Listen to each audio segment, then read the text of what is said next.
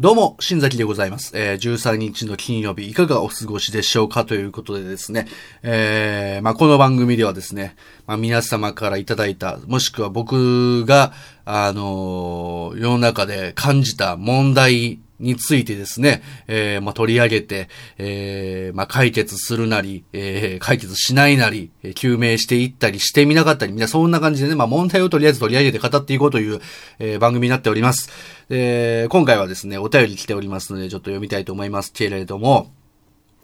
えー、新崎さんこんばんは。純也と申します。ということで、純也さんからいただきました。ありがとうございます。えー最近起きている問題といえば、傘の取り扱い問題でしょうか。えーこれから梅雨本番、特に折りたためない傘を持って移動するとき、えー他の人に傘をぶつけたりしないよう、傘のキープ方法、キープ方法に苦労することも多いように思います。例えば、ネイバーまとめの中には、えー意外と多い、周りが大迷惑している傘の持ち方、使い方とは、と題されたまとめが用意されており、2015年6月6日現在、えー11万回以上の閲覧数を誇っていますと。えーいうことですね。で、続きまして、続きがですね、えっ、と、ある日、えー私が通勤電車で見かけた出来事をご紹介。えー普段電車を使う方ならわかるかと思いますが、えー電車の中には釣り革以外にもステンレス棒など手をつかめる場所がところどころ存在すると思います。えーありますね、えステンレス棒みたいなやつね。えー私が電車の中で見かけたおじさんは、えー連結機付近のステンレス棒に傘を引っ掛けました。えーステンレス棒付近の、えー席はすでに埋まっていたので、私はこの時、おじさんはそのステンレス棒おじさんはそのステンレス棒のあたりで立つのかなと思ってました。ところがどっかでそのおじさん、そこから数十、そこから数メートルほど離れた空席へ向かい、すなわち傘を置いてけぼりにして、自分は傘から離れた場所にドカッと座ったではありませんか。えーおじさんよ、そんなに傘を持っているのが辛か辛かったのか。と、えー私は思わずにはいられませんでした。何か深い事情があったのかもしれませんけれど、ね、えーこうした傘にでまつわる出来事を新崎さんも見かけたりしませんか？それでは今回はこれにて失礼します。ということでいただきました。純也さんありがとうございます。まあ、あのーまあ、梅雨時ですよ。あのー傘をね、やっぱり持っていかないといけないっていう状況が、まあ、非常に多い。ね。で、まあ、その中、まあ、純也さんも、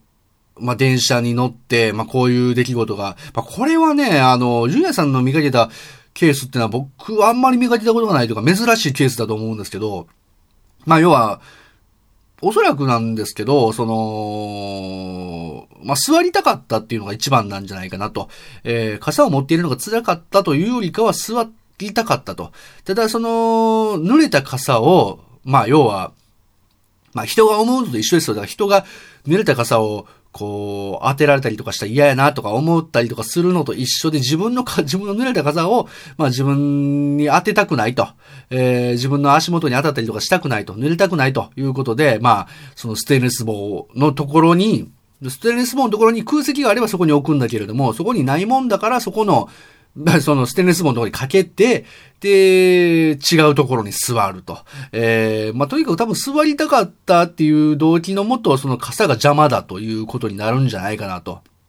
えー思うんですよ。で、まあ、あのー傘トラブルって結構ね、まあ多いと思うんですよ。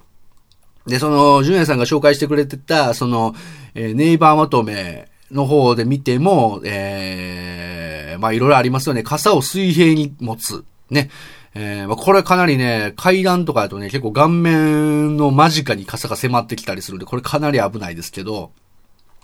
えー、まあそうですね。あとは、濡れた傘を畳まないっていうのもありますね。これもね、まあ、あの、いや、これもだからまあ、自分が持ってる側とすると、まあ気持ちはわかるんですよ。その畳んじゃうと、なんか濡れたやつ全然、なんかその水滴とか乾かないし、みたいな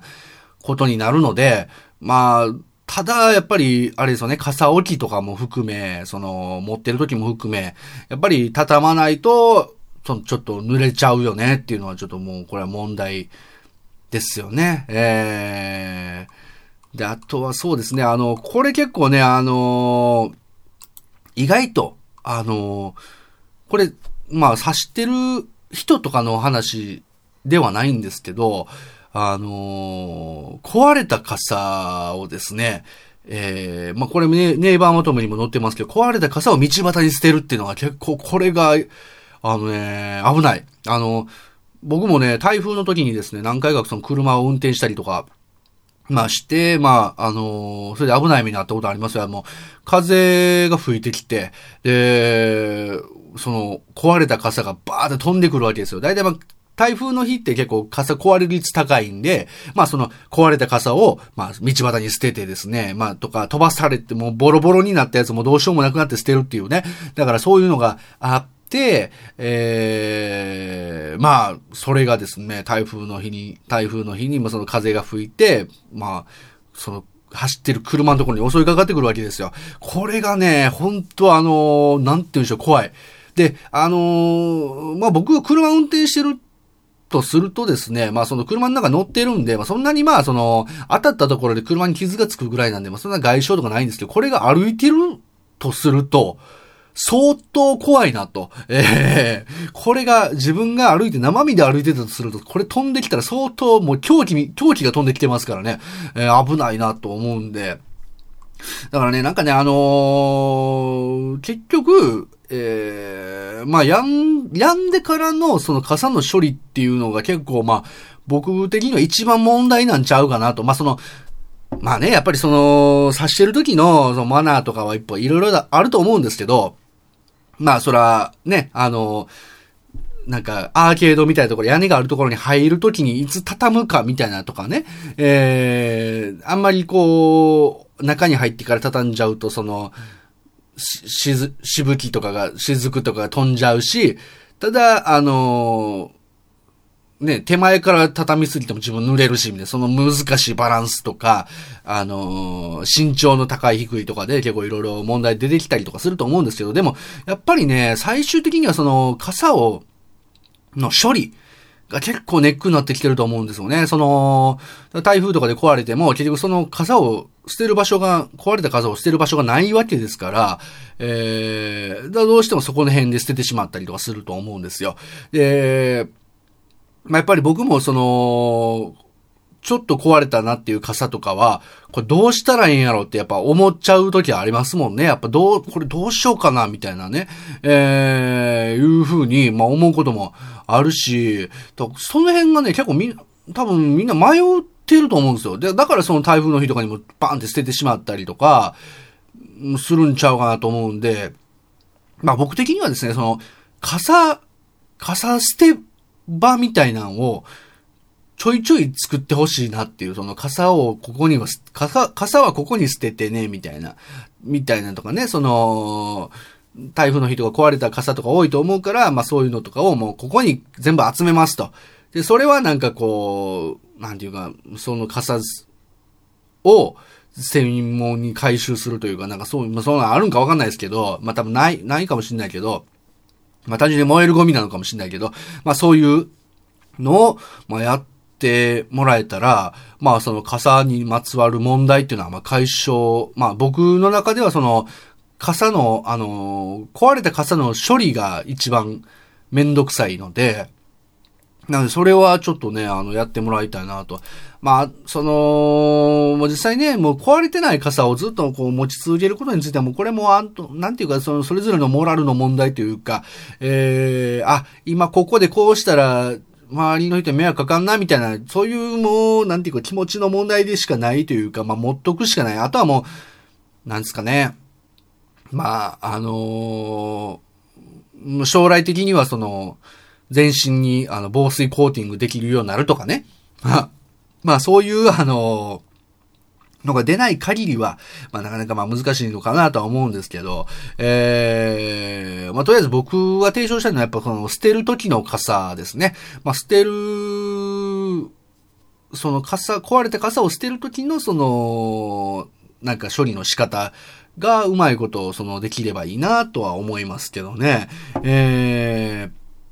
まあでもそうですね。あのー、やっぱりこれから、まあ、梅雨時に、まあ、梅雨時にというか、もうすぐ梅雨が明けそうになってますけどね。あの、今、梅雨真っ只中な感じなんですかね。もうすぐ、まあ、明けるのかな。えー、ただまだまだ雨が降ると思いますけれどもですね。えー、まあ、あの、僕も、あの、傘の取り扱いにはですね、えー、十分気をつけて周りの迷惑にならないようにしたいと思いますし、皆さんもですね、えー、まあ、傘、まあ、いろいろあの、トラブルの原因になったりもしますのでですね、えー、まあ、そういったところ気をつけてですね、えー、お取り扱いしていただきたいなと、えー、気をつけけていただければなと思っておりますということで、今回はジュニアさんありがとうございました。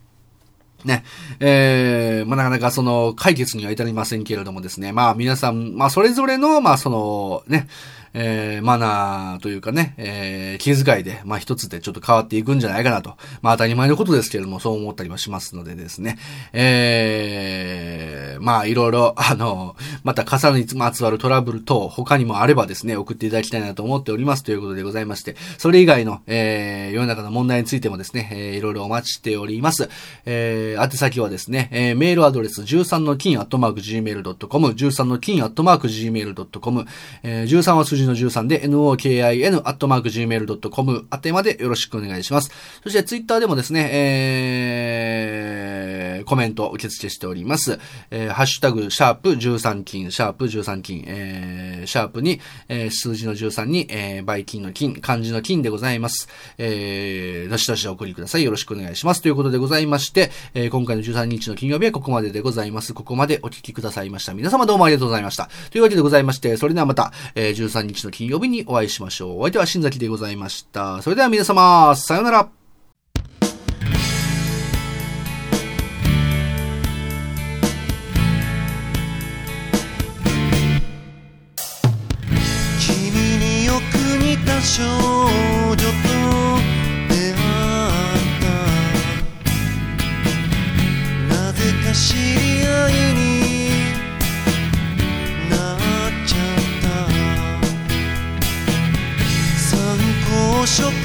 片手に